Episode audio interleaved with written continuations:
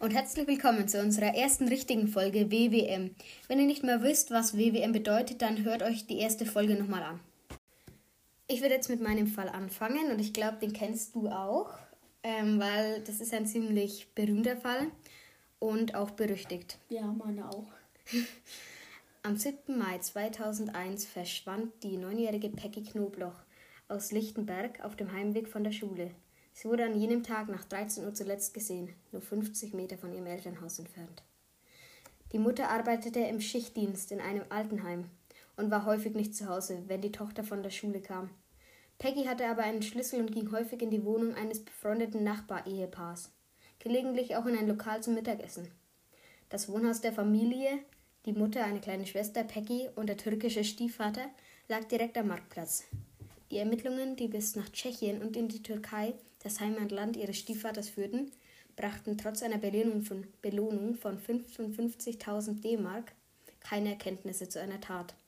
Bei der Suche nach der Drittklässlerin arbeitete die Sonderkommission Peggy 4.800 Spuren ab. Trotz intensiver Suche blieb das Mädchen unauffindbar. Ulvi Kulach, der nach Hinweisen von Peggys Mutter vernommen worden war, konnte zunächst ein Alibi vorweisen, das ihm seine Mutter verschafft hatte.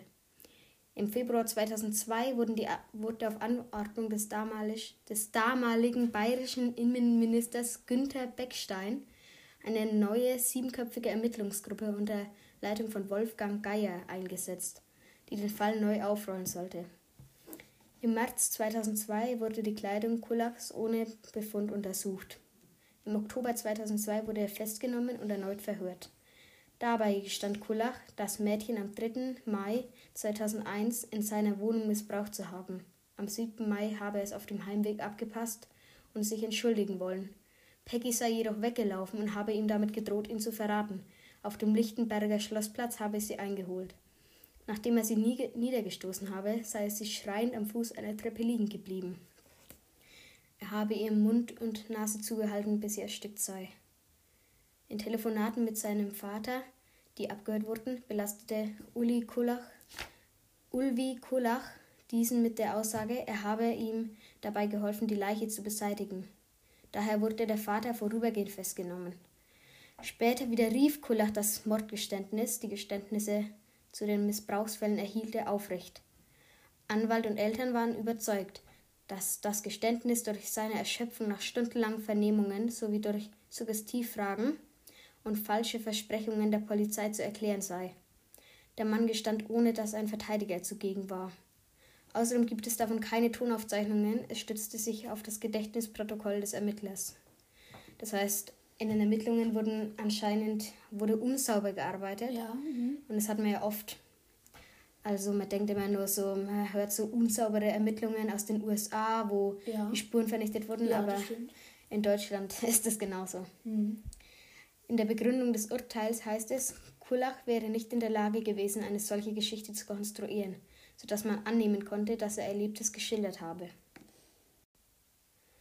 Kulach hatte durch eine Hirnhautentzündung schwere geistige Schäden erlitten. Sein Entwicklungszustand wird mit dem eines acht- bis zehnjährigen Jungen gleichgesetzt. Kurze Frage. Ja? War das schon vor der Tat von ihm oder eher äh, oder danach? Das war schon vorher. Okay. Das erkläre ich dann auch noch gleich.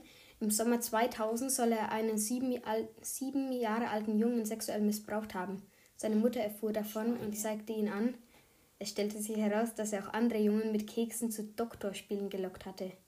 Im September 2001 wurde er in Bayreuth in eine psychiatrische Klinik eingewiesen. Am 30. September 2003, also jetzt sind wir wieder beim Fall von Peggy und dem Mord, Ja. wurde er vor dem Landgericht Hof unter Ausschluss der Öffentlichkeit der Prozess eröffnet. Wegen eines Fehlers in der Schürfenbesetzung, wieder ein Fehler, wurde er abgebrochen und am 7. Oktober wieder aufgenommen. Am 30. April 2004 wurde Kulach zu lebenslanger Haft verurteilt. Hauptindiz war das Ge- Geständnis des Angeklagten, welches das Gericht für rechtmäßig Zustande für rechtmäßige Zustande gekommen und glaubwürdig hielt. Was habe ich denn da aufgeschrieben? Ein Gutachten des Psychiaters Hans Ludwig Krüber war zu dem Ergebnis gekommen, dass Kulachs Schilderung mit hoher Wahrscheinlichkeit auf realen Erlebnissen beruhte. Gerade wegen seiner verminderten Intelligenz Bei Kullach war eine IQ von 68 ermittelt worden, sei er außerstande, sich einen so schlüssigen und detailreichen Tathergang auszudenken und sich länger zu merken. Es sei auch kein Motiv für eine falsche Selbstbelastung erkennbar. Außerdem gäbe es keine Hinweise darauf, dass Kullach der Inhalt des Geständnisses suggeriert, suggeriert worden sei. Der Angeklagte wurde im Hinblick auf das Tötungsdelikt für schuldfähig erklärt. Straffrei blieb dagegen der sexuelle Missbrauch von Kindern, da Kullach in diesem Zusammenhang Schuldunfähigkeit attestiert wurde. Also, da hat er eine IQ von 68 und. Ähm, also, er war dafür angeklagt, dass er das ähm, unschuldige Mädchen ähm, äh, ermordet zu haben. Also er wurde verurteilt, ja. auch für lebenslang, für den Mord, ja. aber nicht für... Also jetzt beim ersten Gerichtsverfahren war er da und da hat er das doch noch erklärt, ne? Gehabt. Ja, also er wurde für den Mord verurteilt, aber für den Missbrauch von den anderen Kindern ähm, wurde Schuld, Schuldunfähigkeit attestiert. Also das heißt, er ja, war anscheinend nicht schuldfähig. Sozusagen, ähm, weil er so sozusagen in Anführungsstrichen dumm war ja, weil er. Also, dass er ähm, also auch geistige Probleme hatte, wurde er dafür nicht, ähm, also nicht verurteilt, weil er das. Ja, weil er halt. Ja, weil er nicht geistig weil sozusagen da ist. Geistig behindert ist ja, wahrscheinlich. Also geistig behindert, naja, vielleicht nicht, aber ja, aber auf jeden Fall in die Richtung. Ja. ja. Und das wurde auch von diesem Arzt, äh, Psycho Psychologen wurde das ja bestätigt. Mhm. Die Verteidigung von Kullach ging in Revision mit der Begründung, ein so perfektes Verbrechen könne von ihrem Mandanten nicht begangen worden sein. Außerdem habe es Zeugen gegeben, die Peggy noch um 19 Uhr gesehen hätten, während laut Staatsanwaltschaft die Tat gegen 13.30 Uhr begangen worden sei. Am 25. Januar 2005, vier Jahre später nach dem Mord, verwarf der Bundesgerichtshof die Revision, womit das Urteil rechtskräftig war. Also, warte mal kurz durch schlampige Arbeiten in Deutschland, als sie das untersucht haben und vielleicht waren da auch nicht so ganz äh, ähm, ehrliche Zeugenaussagen dabei. Und das kann ja auch immer bei einem Fall sein. Hat alles nicht so zusammengepasst sozusagen. Es ist ja jetzt vier, sind vier Jahre vergangen. Ja. Und jetzt kommen Zeugen und kein Mensch kann das mehr bestätigen, weil es sind vier Jahre vergangen. Ja. Man kann keine Spuren mehr sichern. Und Kullach ist geistig nicht ganz da und deswegen kann man ihn ja auch nicht so glauben. Ja. Das sagt auch der Psychiater. Und deswegen kann man ja auch nicht richtig befragen. Eben, und ähm, es, es ist ja auch so, es stimmt schon, ein so perfektes Verbrechen, was heißt perfekt, ein so ja, gut nur, überlegtes Verbrechen. nur den Mund zugehalten und dann ist sie dran gestorben. Ja, aber er hat ja keine Spuren hinterlassen. Ja, und, deswegen, und, er hatte eine Kuh von 68. Ja. ja. Also. Manche wären vielleicht darauf gekommen, dass sie um einen Freund um Hilfe gebeten hätten, die Leiche wegzuschaffen, was kein guter Freund sozusagen mitmacht. Aber ja, das, naja, das stimmt, da ist irgendwas faul. Der Vater wurde ja auch, also von Kullach, angeklagt, der Stiefvater, mhm. dass er die Leiche wegtransportiert hatte, aber dann ist es trotzdem irgendwie so verflossen. Also, und die Revision wurde auch verworfen. Also das heißt. Ja, und das hört man auch immer in dem Radio, dass jetzt neue Hinweise zu Peggy gekommen sind. Mhm. Und da hat man halt auch so Knochen im Wald gefunden. Ja, dazu komme ich dann wahrscheinlich. Ja, aber so ab und zu in so Jahresabständen haben wir das immer wieder gehört, als sie den Fall wieder aufgenommen haben, aber dann trotzdem wieder sozusagen gelassen haben. Ich glaube, letztes Jahr war es erst im Radio gewesen. Jetzt mach weiter. Naja, die Polizei, äh, ich wollte noch was dazu sagen. Ja. Die Polizei hat ja Spuren gefunden, aber wenn die in die Lehre führen, dann müssen die den Fall wieder gehen lassen. Ja. Weil sie, die haben ja auch andere Mordfälle oder eben Fälle, wo sie, sie lösen müssen. Eben. Und da kann man sich ja nicht seit 20 Jahren, da kann man sich ja nicht seit 20 Jahren um einen Fall kümmern, ja. wo es dann auch in die Lehre ermittelt worden ist. Mhm. Ähm, ja. ja, aber es ist bei vielen Fällen so, ähm, da gibt es auch ganz berühmte Fälle, wo sie heutzutage noch dran arbeiten, aber ja. wobei keine Beweisspuren mehr gesichert werden konnten, weil es damals einfach die, der sozusagen technologische Fortschritt nicht so weit war. Ja.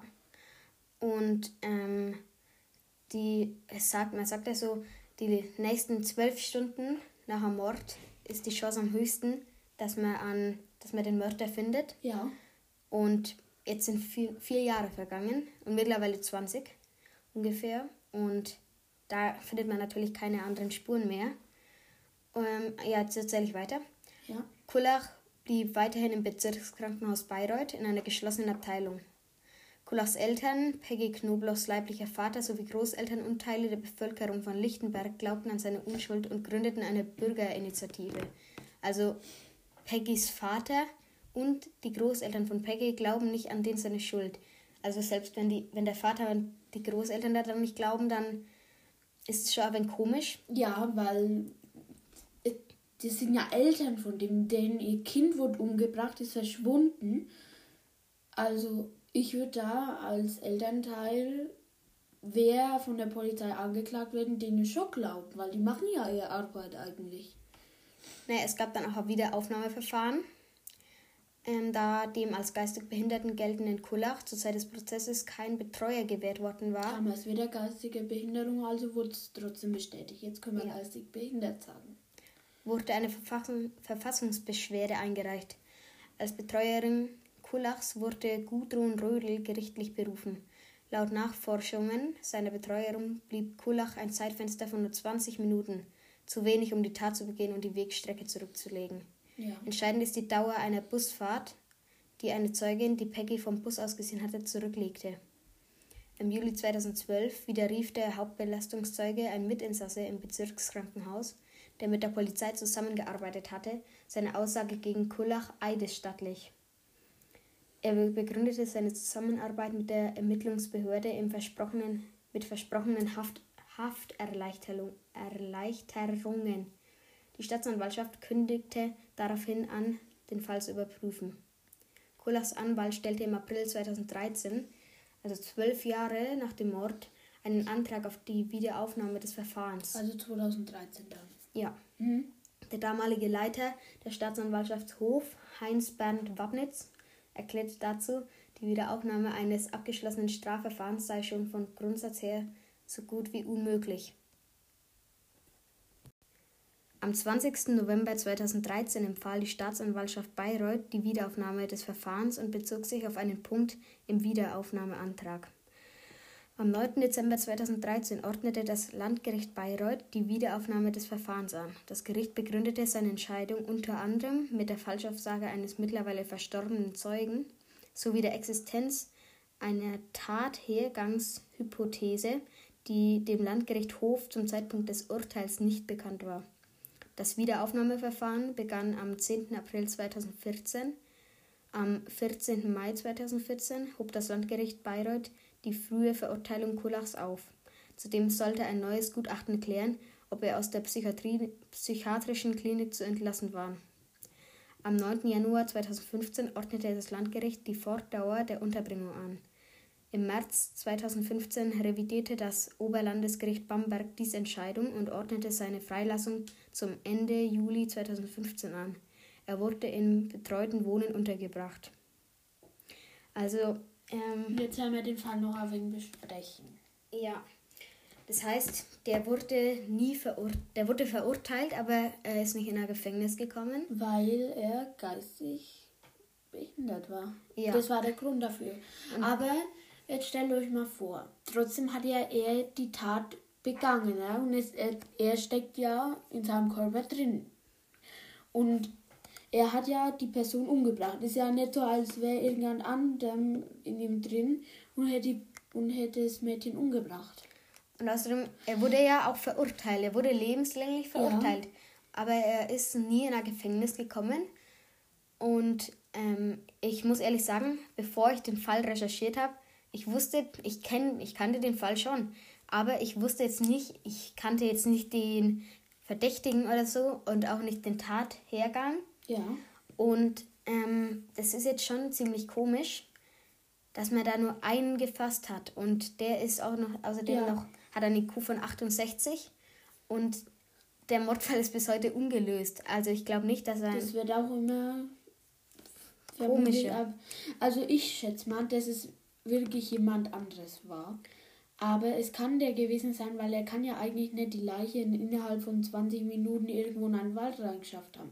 Weil da wurden ja auch, wurden von einem Pilz haben ja auch Knochen gefunden. Ja, das haben ähm, wir ja gehört. Ja, genau, das war im Radio dran. Aber sonst hat man eigentlich nicht wirklich was mitbekommen. Und von den Ermittlungen her, es wurde ja auch ein Ermittlungsteam gegründet extra für den Fall. Und Aber da passt alles nicht wirklich so zusammen. Ja, und außerdem, es wurde ja die Leiche gefunden, beziehungsweise die sterblichen Überreste, also die Knochen. Ja. Und man hat vergraben. da ja, ja vergraben im Wald.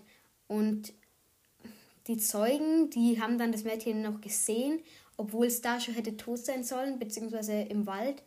Und es hat niemand eigentlich das wirklich komisch. Mysteriös. Mysteriös und das passt zu dem Namen unseres Podcasts. und ich glaube auch, dass es den Fall, also dass der Fall nie gelöst werden wird. Und Kullach, ich weiß nicht, wie alt er inzwischen ist, aber da wird schon auch so, ich denke, 60 sein vielleicht. Oder 50, Mitte 50. Und dann das wird irgendwann keine, mit, keine Spuren mehr geben ja, für den Fall. Es gibt ja, also die Knochen haben sie ja, aber niemand hat ja irgendwie was mitbekommen. Aber es, die haben ja Zeugen, das aber erst vier Jahre danach gesagt. Ich hätte schon, das war ja bestimmt mal irgendwann in der Zeitung oder auf dem Radio oder in den Nachrichten, dass ein Mädchen vermisst wird, vermisst wird. Und ich hätte mich da bei der Polizei gemeldet. Und vor allem, er wusste auch, wer vermisst wird, ja. wo, wann. Und außerdem, ähm, das war ja, das ist ja nicht wie, wenn man jetzt irgendwie hört, dass in, dass in den USA wieder irgendein, irgendein Boot in die Luft gesprengt wurde, sondern ja. das war ja, das war ja hier in der Nähe. Also wir wohnen ja in der Nähe von dem Tatort ja. quasi. Und also nicht in der Nähe, sondern halt schon, aber im gleichen Bundesland. Und es ist ja mysteriös, dass man keine Spuren, also wirklich gar keine, außer die Leiche gefunden hat. Und es war ja auch nicht mal geklärt, dass er sie wirklich ähm, ersticken lassen hat, weil von diesen Knochen kann man ja nichts mehr finden dran. Ja, er hat es ja selber zugegeben, dass er sie ermordet hat. Ja, aber der hat ja auch noch ein. Äh, ja, er ist ja geistig behindert, er kann ja auch irgendwas Falsches gesagt haben. Ja, eben, und man wird wahrscheinlich nie rausfinden, wer Peggy umgebracht hat, weil wie man schon gehört hat, manche Zeugen sind sogar schon gestorben mittlerweile. Ja. Und wir haben jetzt, das, der Mord ist jetzt 19 Jahre her. Und das ist jetzt so lang her, da findet man keine Spuren mehr. Ja. Aber es gibt noch Morde, die sind viel länger her. Und die haben wir, manche Morde löst man heute, die schon vor 200 Jahren passiert sind, irgendwann 1800. Aber da gab es dann noch Spuren und Verdächtige. Und ich meine, die kann man nicht mehr festnehmen, aber man weiß dann, wer es war. Ja. Aber im Fall Peggy wird es wahrscheinlich keine Auflösung mehr geben. Und das war es eigentlich schon für heute mit meinem Fall. Und mhm. ja, jetzt machen wir weiter. So, jetzt mache ich weiter und diesen Fall dürften alle, alle kennen. Und der Fall ist auch schon mehr als ein Jahrhundert alt wenn nicht sogar mehr, weil ich bin gerade zu faul auszurechnen. bin gespannt. Besser gesagt, er kommt aus England, aus London, die Gegend Whitechapel. Sieht man auch im London Dungeon. Kleiner Besuchstipp, wenn ihr mal da drüben seid. Und da machen wir mal, fange ich jetzt an. Die kanonische 5. Als die kanonische 5 werden die Whitechapel-Morde bezeichnet, die zwischen dem 31. August und dem 9. November 1880 begangen wurden. Ein überwiegender Anteil der Experten geht davon aus, dass diese von derselben Person begangen wurden. Am 31. August 1880 wurde gegen 3.40 Uhr Mary Ann Nicholas in der Bucks Row, heute die Darwood Street, in Whitechapel tot aufgefunden. Ihre Kehle wurde durchschnitten. Oh in der Leistengegend war eine Schnitte angesetzt, um den Unterleib zu öffnen und ihre Gedärme freizulegen. Weiter geht's mit dem zweiten Mord. Zweiten Mord. Die Leiche von Annie Chapman wurde am 9. September 1888 im Hinterhof von 29 Hanbury Street, Spitalfields, entdeckt. Ihre Kehle wurde mit zwei Schnitten durchtrennt. Kurz stopp. Unter ja? Ähm, äh, ich habe da Dokumentationen geschaut. Ähm, über die, die kanonischen fünf. Ist schon ein wenig länger her. Ja. Und die ging eine Stunde lang. Und die haben da jeden Mord besprochen. Mhm. Und ähm, die kann ich empfehlen. Also einfach auf YouTube schauen. Weil die ist jetzt nicht irgendwie brutal oder so. Die ist sachlich und ja, einfach. Wenn ihr euch noch weiter dafür interessiert, könnt ihr das gerne mal anschauen. Ja. Genau. Also mach weiter. Weiter. Ihre Kehle wurde mit zwei Schnitten durchtrennt. Der Unterleib wurde vollständig geöffnet und ausgeweitet. Die Gedärme waren über die rechte Schulter gelegt. Später stellte sich heraus, dass ein Teil der Bauchdecke sowie die komplette Gebärmutter fehlte. Also im Prinzip hatte die ähm, ihr die Kehle aufgeschnitten, so dass sie verblutet oder auch erstickt ist, dann die Gedärme rausgeschnitten und über ihre Schulter gelegt, als würde sie tragen, als würde sie die tragen. Und viele der, ähm, ja, der Opfer waren auch Prostituierte und vorher wurde, ist nicht ganz bewiesen, aber man sagt immer, dass sie Prostituierte waren. Ach ja, und ähm, was das sieht man mal, weil ich kenne keinen vergleichbaren Mord, der so brutal ist. Also Morde, die so brutal sind und so grausam. Und ich glaube nicht, also es war zu der Zeit üblich, also viel Gewalt hat da auf den Straßen, glaube ich, geherrscht. Ja, viel Kriminalität. Und viel Armut auch. Und deswegen, aber Morde in dem Ausmaß gab es da, glaube ich, normalerweise nicht. Doch, es gab schon sehr viel Kriminalität, vor allem Raubmorde. Auch. Ja, aber solche, weil es wurde ja nichts geraubt, das waren ja Prostituierte, die waren ja arm. Und ja. der wurde, der hat wahrscheinlich einfach nur aus Mordlust gemordet. Genau. Aber da kommt keine vielleicht das wäre Serien, war ein Serienkiller sozusagen. Weiter geht's. Elizabeth Stride wurde am 30. September 1880 in der Nacht des sogenannten Double Event, also deutsches, auf Deutsch Doppelereignis, ermordet. Ihr Leichnam wurde um 1 Uhr im Duffel Street Yard in der Berner Street, heute Henrik Street, in Whitechapel gefunden. Im Gegensatz zu Mary Ann Nicholas und Annie Chapman wurde Stride mit Ausnahme der Durchtrennung der Kehle nicht weiter verstümmelt. Einige Quellen gehen davon aus, dass, dies, dass Stride aufgrund der fehlenden Öffnung des Unterleibs nicht zu den Opfern von Jack the Ripper gehört. Allerdings stimmen sowohl Zeit und Ort als auch die Merkmale des Opfers mit den anderen Morden überein. Quellen, die davon ausgehen, dass Jack the Ripper der Mörder war, sind der Ansicht, dass der Täter durch die Ankunft des Kellners die, äh, einer, ange, einer angrenzenden Gaststätte mit einem Fuhrkarren bei, der, bei seiner Tat gestört wurde. Also sozusagen hat er keine Zeit mehr gehabt, das Opfer weiter zu verstümmeln, sondern hat ihr einfach nur die Kehle durchgeschnitten. In Anführungszeichen. Ja, nur. ja. Und ich habe auch ein Referat über Jack the Ripper in dem London Dungeon gehalten. Und zwar hatte die, die Opfer oft in so Straßengassen aufgefunden, halt einfach plötzlich. Und hat sie dann gewürgt, zum Boden gedrückt, sie vergewaltigt. Also missbraucht auch, geschlagen. Und dann hat er ihnen mit einem großen Messer die Kehle durchgeschnitten und dann wisst ihr, was passiert ist. Ach ja, und ich wollte noch dazu sagen, wenn wir manchmal lachen oder sarkastisch, sarkastische Bemerkungen machen, dann ist es nicht, weil wir das nicht ernst nehmen oder so, weil wir müssen ja auch ein wenig locker sein. Also wir können uns nicht da drin so verkrampfen in dem Thema. Ja. Außerdem lacht man meistens nur über Aussprachefehler. Ja. Weiter.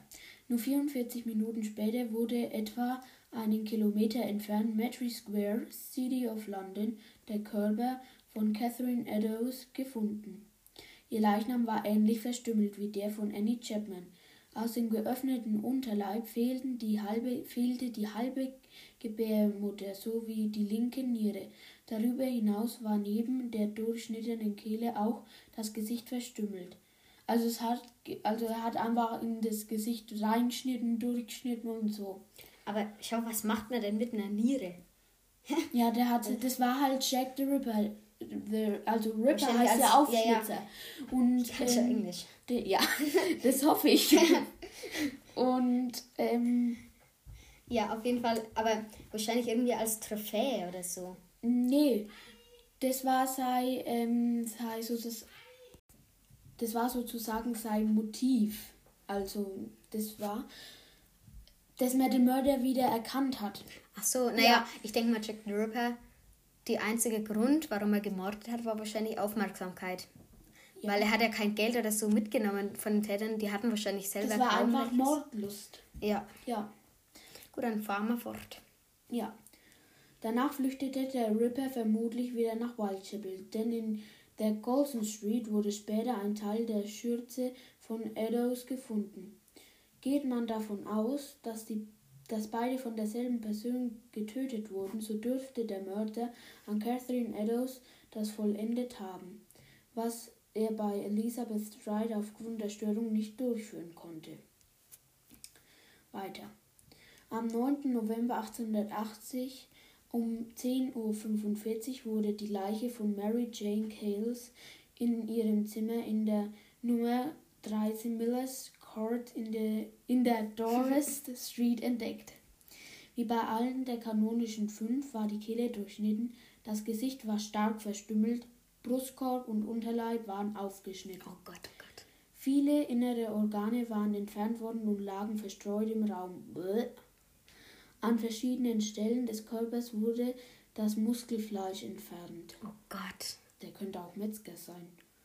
Er hat mir ja auch damals vermutet, ja. da war so ein Metzger im Verdacht, so ein Wahnsinniger. Ja, das Herz fehlte und wurde entweder vom Täter mitgenommen oder vor Ort im Ofen verbrannt.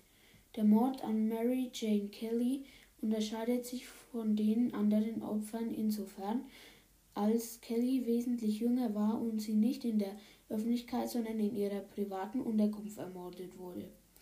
Aus diesem Grund sind einige der Experten der Auffassung, Mary Jane Kelly sei nicht von Jack the Ripper getötet worden. Die Mehrheit der Forscher hingegen sieht sie durchaus als das Opfer von Jack the Rippers. Und, Zeit und soziale Schicht passen ins Bild. Auch die Tatsache, dass die Verstümmelungen von Mord zu Mord schlimmer wurden, spricht dafür, wegen der umfassenden Berichterstattung und den Ermittlungen durch die Polizei und Bürgerwehr könnte sich der Mörder deshalb dazu genötigt haben, sich der Mörder da deshalb dazu genötigt gefühlt haben, Vorsicht walten zu lassen und Mary Jane Kelly in, der, in einem geschützten Raum außerhalb der Öffentlichkeit zu ermorden. So, das war mein Fall. Ja, also ich. Jetzt reden wir noch ein wenig darüber. Jack the Ripper kennt ja eigentlich jeder, also ja. ist er ziemlich bekannt. Also. Aber der Mörder wurde noch bis heutzutage noch nie gefunden, weil die Zeit aber schon zu lang her ist, um ähm, Beweismaterial zu finden. Außerdem war ja damals die Technologie von heutigen Medizinern, Gerichtsmedizinern und der Polizei noch nicht so weit. Ich habe auch in dieser Doku gesehen, ähm, mhm. die haben da irgendwie, ah, wie heißt denn dieses Ermittlerdings? Scotland Yard. Ja. Die haben da Ermittler von Scotland Yard hingeschickt und die sind da durch die Straßen patrouilliert. Mhm. Und es wurde trotzdem immer gemordet. Die sind mit Taschenlampen, mit riesigen Scheinwerfern, sind die durch die Straßen gelaufen und haben eigentlich keinen Ort unberücksichtigt gelassen, aber trotzdem hat er es irgendwie geschafft, immer weiter zu morden. Ähm, und es gab dann später auch nochmal Morde, aber die hat man dann wahrscheinlich, die hat man dann nicht mehr mit Jack the Ripper in Zusammenhang ja. gebracht. Aber sie waren ähnlich, nach einem ähnlichen Motiv ja. und man denkt, es gab dann Nachahmer. Und ähm, Scotland Yard hat da ja sehr viele Ermittler hingeschickt, also ich glaube ja, 100, also keine Ermittler, sondern Polizisten, 100 Polizisten und ähm, eine Ermittlergruppe, die hat viele untersucht und befragt aber man hat nie Aber man geht ja davon aus, dass es ein ähm, Barbier im Stadtteil ähm, Whitechapel, der da gewohnt hat und er hasste Frauen. Also er war ein Barbier, also ein Friseur, ja. muss sich also mit Messern ausgekannt haben. Ja. Und ähm, das war aber ein Ausländer. Hm, ich glaube, der war Türke. Ja, oder ja. Auf war jeden Fall irgendwann aus diesem ja. Ost, Ostraum. Und ähm, aber der wurde dann auch wieder, also der, der wurde, glaube ich, nie Ja, es wurde, es wurde nie bewiesen, weil, weil, weil man die Morde nie gesehen hat. Man hat nur die Leichen gesehen, die zurückgelassen worden sind. Ja, und man hat auch keine Spuren, also zu der Zeit waren ja Spuren Zu der Zeit war es ja eigentlich überhaupt nicht möglich, die Identität oder irgendwas von dem Mörder zu finden, weil damals, mit heute kann man ja mit einem Haar oder schon mit einer Hautschuppe den Mörder festlegen. Aber damals, man konnte noch nicht mal Fingerabdrücke ja. feststellen. Also feststellen, glaube ich, weil das, weil das Messer ja noch, ja, das Messer war ja die Tatwaffe. Damals allem, das Messer war ja eh nie da. Und vor allem, man hat ja auch kein Datensystem, wo Fingerabdrücke und ja. genetische Merkmale eingetragen waren. Ja, und aber es wurde sogar spekuliert, dass es einer aus dem Königshaus gewesen sein könnte. Aber glaube ich ehrlich gesagt nicht, weil es gibt da Motiv viele Spekulationen. Dazu. Weil warum sollte einer aus dem Königshaus morden? Tja. Ich meine, aus Mordlust, klar, das ist klar, aber bei dem Barbier, da gäbe es schon einen besseren Anhaltspunkt, weil er ja angeblich Frauen gehasst haben soll. Mhm. Und Deshalb auch Prostituierte vielleicht ja. getötet haben soll. Fünf, fünf Morde, also die, die Es gab mehrere, aber gab mehr. manche wurden nicht dazu, ähm, dazu genommen, weil sie den Motiven nicht entsprochen haben. Und ich denke auch, dass es mehr Morde gab, ja, aber man hat vielleicht die Leichen sogar nicht ja. gefunden. Doch, die haben wir gefunden. Ja, aber vielleicht die nicht von allen. Gelassen. Vielleicht nicht von allen, weil ich meine, das war ziemlich das war jetzt nicht London, wie man es heute kennt. Das war, auch, das war ja auch nicht in London. Doch. Im Stadtteil von London. Ja, in einem Stadtteil von London. Aber das ist ja. Nicht direkt an ja, London. Aber, und das war ja zu der Zeit, da war die Pest und alles. Und ich glaube, dass da auch, dass die Leichen halt auch ziemlich schnell verwest sind. Und es kommt davon an, aber die Polizei hat die Leichen gefunden, hat ja, sie begraben dann. Aber die Morde wurden ja von, von jedem Mord schlimmer. Ja, also, also dann bei einer war die ähm, Kehle und das, die Gedärme rausgehoben, dann hat die, die ähm, der Mutterkuchen gefehlt. Mutterkuchen? Ja. Der Gebärmutter. Ja, die Gebärmutter. Ups. und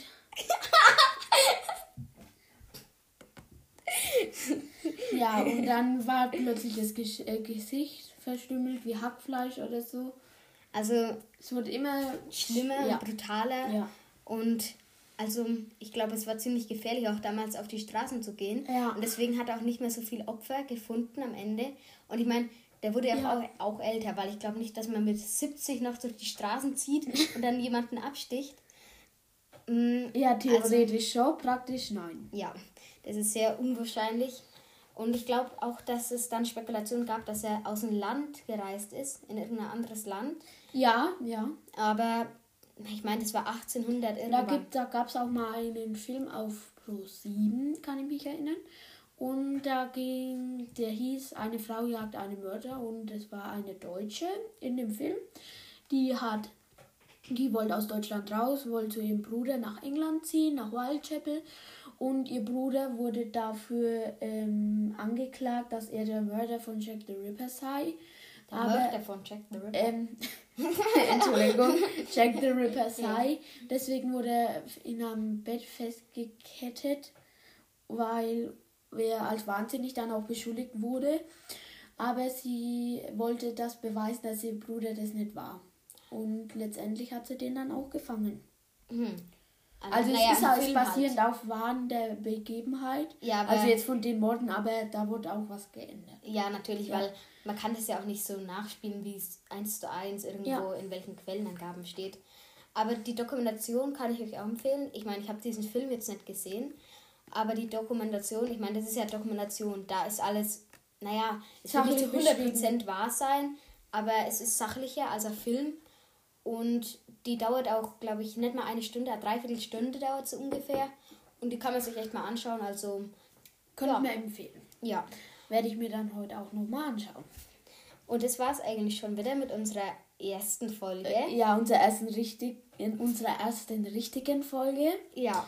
Und ja. Ich, wir wünschen euch noch einen schönen Tag. Das war's von uns heute. Ja. Wir sehen uns das nächste Mal. Tschüss. Tschüss.